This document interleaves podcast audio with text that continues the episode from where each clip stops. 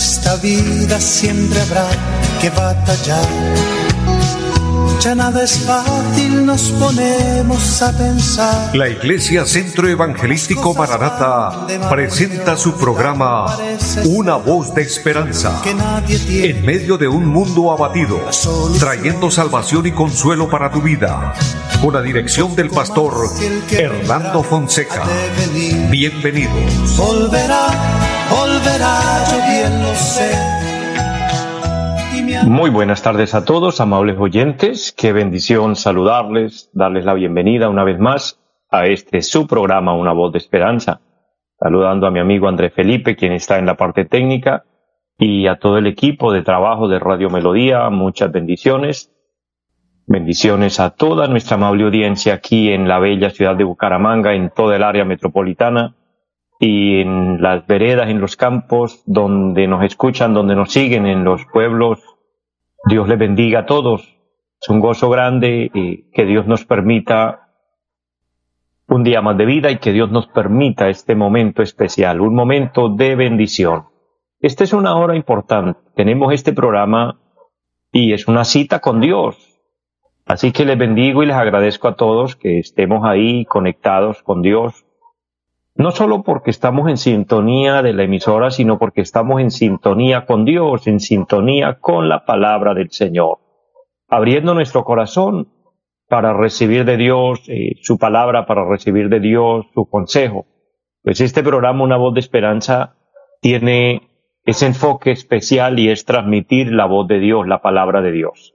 Bendiciones a todos los que nos siguen a través del Facebook, que la gracia de Dios esté con ustedes y a todos los siervos y siervas del Señor, a todas las iglesias. Un saludo especial a la iglesia en pie de cuesta, a la iglesia que el Señor, por su gracia, por su misericordia, me permite pastorear. Dios bendiga a cada uno de mis hermanos amados. Un abrazo para todos y a todo el pueblo del Señor. Les motivo a continuar a seguir adelante en este camino precioso del Evangelio, en este camino de la fe viviendo para Dios, haciendo la voluntad de Dios. Dice el apóstol San Pablo que la voluntad de Dios es nuestra santificación, que nos apartemos de todo pecado. Eso es precisamente una conexión con Dios, apartarnos del pecado, consagrar nuestra vida al Señor, ya que Dios es santo y Él dice, sed santos porque yo soy santo. La palabra santo significa separado, lo que indica que debemos separarnos, hacer el esfuerzo por apartarnos de lo malo. Como dijo el rey Salomón, el avisado ve el mal y se esconde. El sabio huye del peligro. Entonces, donde nosotros sabemos que, que vamos a fallar, que vamos a pecar, es mejor huir, es mejor apartarnos. De esa manera es que llevamos una vida de consagración delante del Señor. No que seamos más o mejores que otros, sino que con el favor de Dios, con la ayuda de Él, con su gracia, con su Santo Espíritu en nosotros, podemos lograr una vida que agrade al Señor, una vida en la voluntad de nuestro Dios. Amados, vamos a orar en este momento, vamos a presentarnos delante del Señor, pidiendo su bendición y presentando cada necesidad, cada petición. Bendigo en esta hora a la hermana María allí en Lebrija, Dios le bendiga y vamos a orar por su petición una vez más. Hemos venido orando que Dios se glorifique a su favor, en su casa, en su familia. Y así por todos los que en este momento tienen peticiones. Un saludo a cada uno de los que piden oración, que tienen una necesidad específica, aquellos que necesitan salud en su cuerpo. Dios se va a glorificar. Un saludo en la cumbre a las hermanas Torres. Dios les bendiga. Estamos orando siempre por ustedes Dios bendiga a la hermana Jacqueline, el hermano Arnulfo también. Dios bendiga eh, a los hermanos allí en el Café Madrid. En fin, a todos los que se conectan. Nuestro hermano Luis Vadillo, un fiel oyente de nuestro programa. Dios lo bendiga, varón. Que la gracia de Dios esté siempre en su vida y que el Señor le respalde en todo. Vamos a orar, vamos a pedir al Señor su bendición. Padre y buen Dios que esté en el cielo, le damos gracias. Este es un momento especial en el cual nos presentamos pidiéndole que nos bendiga, pidiendo que su santa gracia esté con nosotros, humildemente pidiendo el perdón por nuestros pecados, declarando la palabra preciosa que dice que la sangre de Jesucristo nos limpia de todo pecado. Eterno Señor, pero también suplicando sanidad para los cuerpos enfermos, suplicando bendición para cada familia, protección para quien lo necesita, cuidado para aquel hombre, para aquella mujer que está en peligro. Oh Dios del cielo, que la bendición de lo alto esté a favor de cada uno de los que confiamos en Dios. Bendice nuestro país. Colombia es un país hermoso que necesita la ayuda bendita y divina del cielo. Por eso imploramos bendición. Te pido Dios misericordia. Bendice esta emisora y bendice los medios por los cuales el programa es realizado, eterno Dios. Bendice mi vida y ayúdame a transmitir una palabra que edifique, que traiga paz y consuelo al corazón. Lo declaramos en Jesucristo y le damos muchas gracias. Amén. Amados, confiamos fielmente en el Señor, dependemos de Dios, dependemos de su misericordia. Dios es quien nos da la vida, Dios es quien nos da la salud, por ende es quien nos da las fuerzas, por eso cada día al levantarnos decimos gracias Dios por un nuevo día de vida y por permitirnos ponernos de pie. Y que el solo hecho que Dios nos permita abrir nuestros ojos y ver la luz es un milagro. Todo lo que Dios ocurre, lo que Dios permite que ocurra en nuestras vidas, es un, es un milagro extraordinario. Es la bendición de Dios con nosotros. Por eso estamos agradecidos y amando a Dios, viviendo para Él y esperándole, esperando al Señor, mis amados. El apóstol San Juan habla en el libro de Apocalipsis, entre otros pasajes que también están en la Biblia. Hablan de la ciudad de Dios, la nueva Jerusalén, donde vamos a morar, donde vamos a habitar. Y es allí donde vamos a ir. Mire, el capítulo 14 de San Juan, el Señor dice, en la casa de mi Padre muchas moradas hay. Y Él promete llevarnos allí. Es esto lo que yo anuncio todos los días. El Señor prometió volver por su iglesia y Él lo hará en cualquier momento estemos listos, estemos preparados, pueblo de Dios. Y aquel hombre, aquella mujer que quiera ser parte de los redimidos, que nos vamos con Cristo, las puertas están abiertas de par en par. Solamente abrir nuestro corazón y decirle, Señor, te invito para que entres en mi vida y seas Señor y dueño de mi vida. Entregarle el corazón a Cristo. Pedirle perdón por nuestros pecados es un acto de fe, es un paso de fe para aceptar al Señor y esto es lo que nos hace hijos e hijas de Dios y así esperar el momento de, de poder irnos a la patria eterna con nuestro amado Señor. Entre tanto aquí nos fortalecemos, nos alimentamos de su preciosa palabra, fortaleciendo nuestra vida espiritual, porque la parte física obviamente la alimentamos, la fortalecemos con los alimentos cotidianos que a diario Dios nos regala pero espiritualmente también debemos fortalecernos, debemos recobrar fuerzas y esas fuerzas vienen a través de la palabra de Dios que es el pan de vida, que es el agua de vida, que es lo que sacia nuestra parte espiritual. Y quiero hoy compartir un tema precioso, un tema maravilloso de la palabra, y quiero hablar sobre la bondad y la benignidad hablando de lo que es el fruto del Espíritu Santo en el cristiano. Un pasaje que debemos aprendernos de memoria, pero no solo saber para recitarlo, sino para vivirlo y aplicarlo a nuestra vida. Gálatas 5:22 dice, el fruto del Espíritu es amor, gozo, paz, paciencia. Y luego dice benignidad y bondad.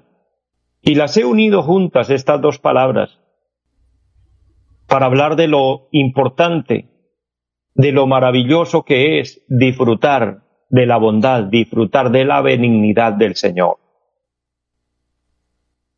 Estas dos cualidades o estas dos virtudes, bondad y benignidad, son parte de la gentileza de nuestro amado Señor Jesucristo.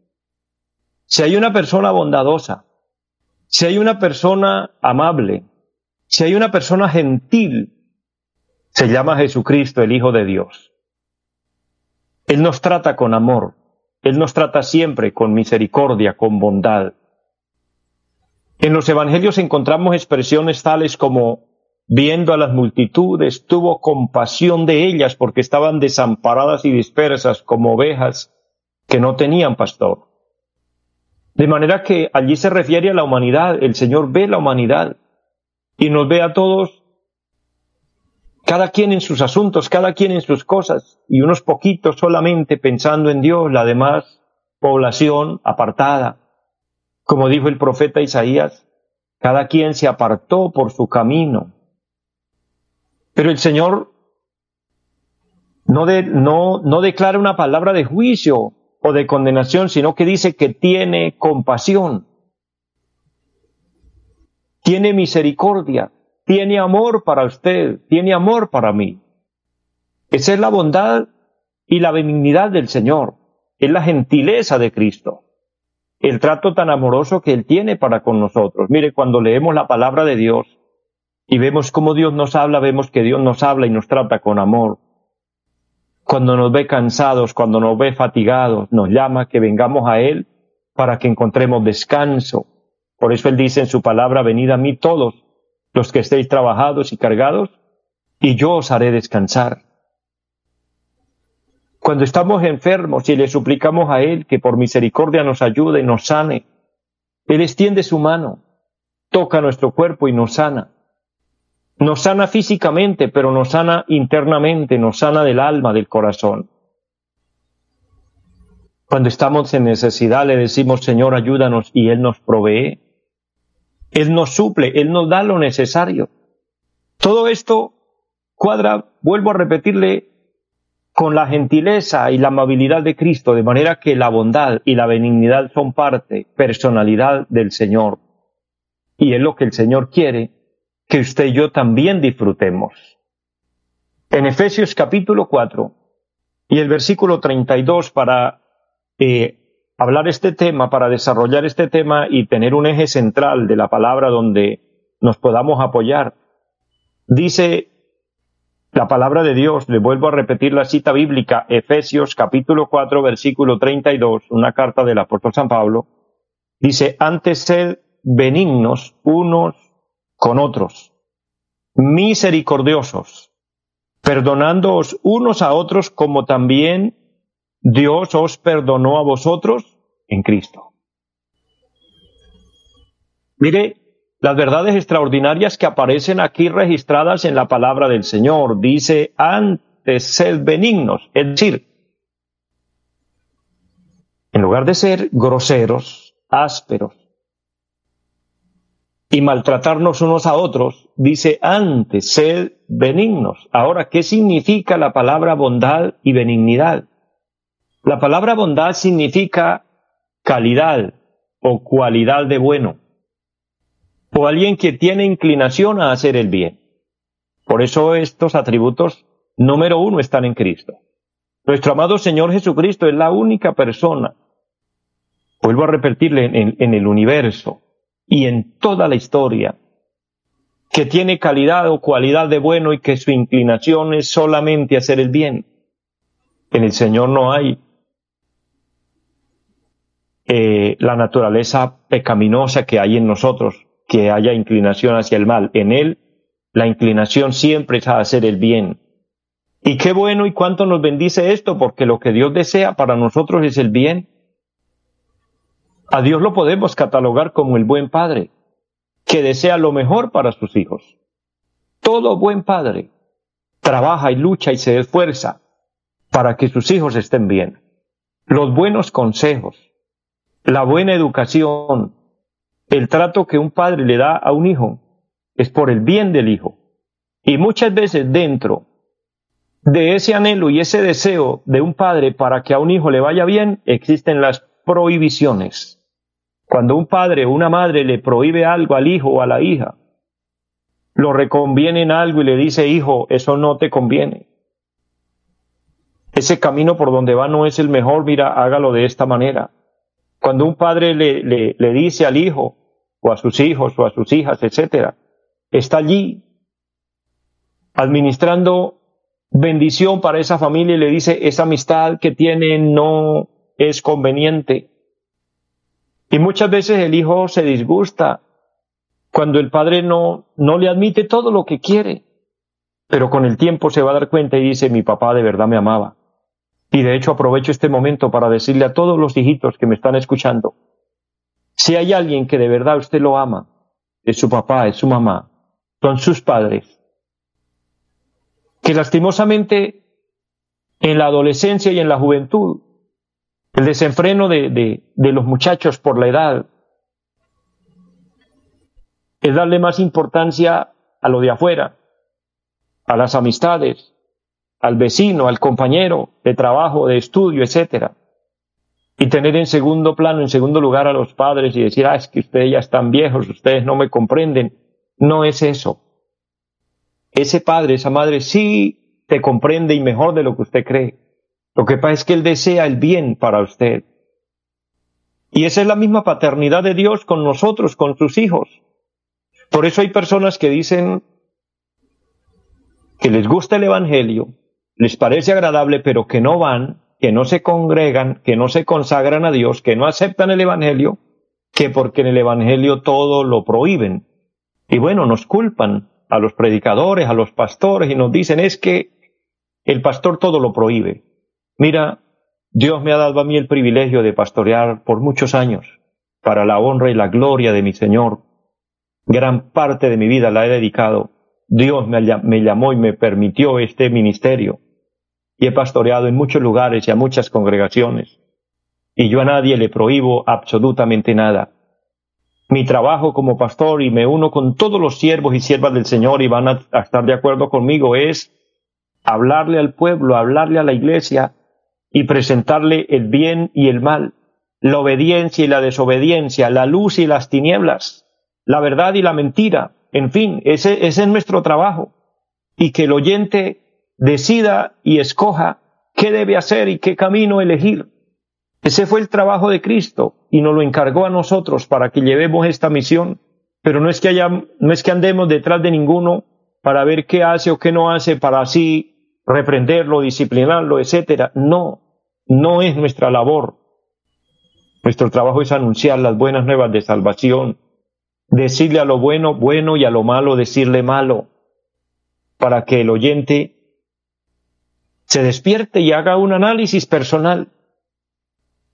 Eso es lo que Dios hace con nosotros, así que aquel que me está escuchando y, le tenía miedo al Evangelio por esto, mire, tranquilo, usted puede ir consagrar su vida al Señor, aceptar a Cristo, congregarse en una iglesia de sana doctrina. Allí no le van a prohibir nada, solo le van a aclarar la verdad, le van a decir la verdad lo que está bien y lo que no. Y entonces usted tomará su decisión y el Espíritu Santo en nosotros hará el trabajo. Y este es un trabajo que se hace con amor. Este es un trabajo que se hace utilizando precisamente estas cualidades, la bondad y la benignidad. Siempre con una inclinación a hacer el bien, dando un consejo para bien, no para mal. Segundo, la palabra benignidad se refiere a quien es considerado bueno. Y si hay alguien que podemos considerar bueno es nuestro amado Señor Jesucristo. Ahora, esta palabra benigno es una palabra que deriva del, latín y está compuesta de dos, de dos frases, de dos palabras, venus y beni. Beni que significa bueno y genos que indica nacido para hacer el bien. En una sola expresión, la palabra benigno significa alguien que fue concebido o creado para el bien. Y para eso vino nuestro Señor Jesucristo. Dios permitió que naciera y que se hiciera hombre y viviera entre nosotros con el único objetivo de hacer el bien y conducirnos a Dios. Pero Él nos dejó ese legado a nosotros para que hoy nosotros le sigamos a Él. Y el que es cristiano aunque llevaba una vida de pecado, aunque llevaba una vida de desobediencia, porque casi la mayoría de cristianos, excepto los que han nacido en el Evangelio con padres cristianos, pero la mayoría de cristianos venimos de un mundo de pecado.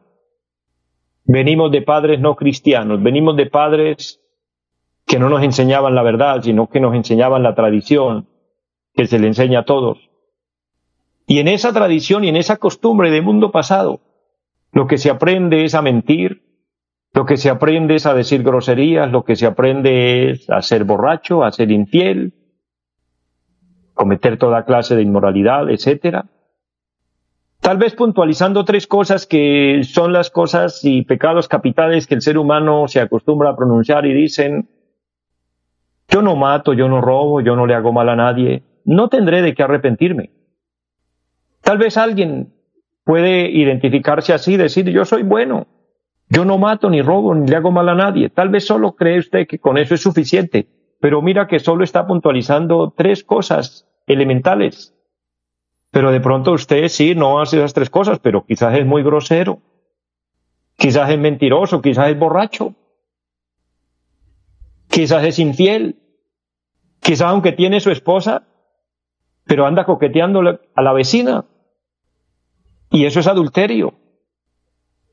O quizás vive con, con la que hoy tiene como compañera y no se ha casado. Eso se llama fornicación, entre otras. Entonces, aunque pensamos que no tenemos pecado, sí tenemos de qué arrepentirnos. Y esa era nuestra vida pasada, esa era la vida del hombre, de la mujer sin Cristo, aunque fuera religioso.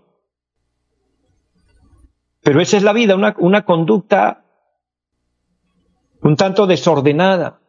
Pero cuando venimos a Cristo, nacemos de nuevo, porque es el nuevo nacimiento, es donde se efectúa el nuevo nacimiento. Por eso usted verá que una persona que se convierte a Cristo, que sigue en el Evangelio, cambia su manera de hablar, su manera de actuar y hasta su manera de vestir cambia, se identifica diferente.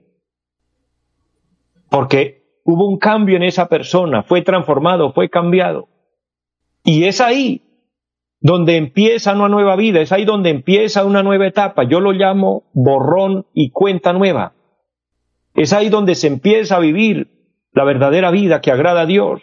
El tiempo pasado queda en el olvido y el Señor nos perdona todo ese pasado oscuro y ahora nos lava con su sangre preciosa y empezamos una nueva vida y Él en su misericordia nos lava, nos deja limpios de pecado y nos entrega una página en blanco para que empecemos a llenarla ahora con lo bueno. Ese es el gran cambio. Entonces ahí es donde aplica la palabra benignidad, creados para hacer el bien, nuevas criaturas. Segunda carta a los Corintios 5, 17 dice, de manera que si alguno está en Cristo, nueva criatura es. Es nuevo. Se renueva su mente, se renueva sus pensamientos, se renueva su vocabulario. Eso es lo que hace el Evangelio, eso es lo que hace Cristo en nuestro corazón. Cuando una persona llega a los pies de Cristo, los amigos, los que lo conocían, le dice, ah, ya se dejó lavar el cerebro. Pero quiero aclarar esto. No es que el pastor y no es que la iglesia le lave el cerebro a nadie. Y bien oscuro y bien manchado que está a veces el cerebro con tanta basura y con tantas cosas. ¿Sabe quién es quien nos lava el cerebro? Jesucristo, nuestro amado Señor, con su sangre preciosa nos lava, nos limpia. Entonces, cuando usted oiga esa expresión, o si usted está iniciando en el Evangelio y alguien le dice, diga, sí, me lavaron el cerebro y bien lavadito, me lo dejaron limpio, pero fue mi amado Señor, mi Cristo precioso, me cogió, me lavó, me limpió, me regeneró y hoy soy nueva criatura. Y hoy vivo para Él y hago su voluntad. Eso es ser cristiano y eso es andar en la bondad y en la benignidad del Señor. Por supuesto que no termino hoy este tema, pero sí antes de despedir el programa quiero orar por aquel hombre, aquella mujer que quiera disfrutar de esa nueva vida en Cristo, entregando su corazón al Señor. Solo le regalo este pequeño modelo de oración para que ore de esta manera y diga, Padre que está en el cielo, en el nombre de Jesucristo, reconozco que soy pecador. Le pido perdón por todos mis pecados le ruego que me lave con su sangre preciosa y me selle con tu Espíritu Santo, y hagas de mí una nueva criatura, y que mi nombre figure en el libro de la vida, y ayúdame a hacer tu voluntad.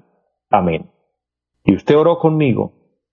Le invito a perseverar en Cristo, a perseverar en el Evangelio, a estudiar la Biblia, y como ayuda espiritual, sigue sintonizando nuestro programa y serás edificado en Dios y busca del Señor. Dios les bendiga a todos, les amo en el Señor y les deseo una feliz tarde. Los invitamos a nuestra reunión en los días martes 7 de la noche, culto de oración Jueves 7 de la noche, enseñanza bíblica. Domingos 9 y 30 de la mañana, culto para toda la familia. Y 5 de la tarde, culto evangelístico. Los esperamos en la carrera séptima, número 371, Barrio Amaral Piedecuesta. Llámenos al 318-767-9537. Volverá, volverá, volverá. En esta vida siempre habrá que batallar ya nada es fácil, nos ponemos a pensar. La Iglesia Centro Evangelístico Mararata presentó su programa Una voz de esperanza. Los esperamos en nuestra próxima emisión. Volverá, volverá, yo bien lo sé.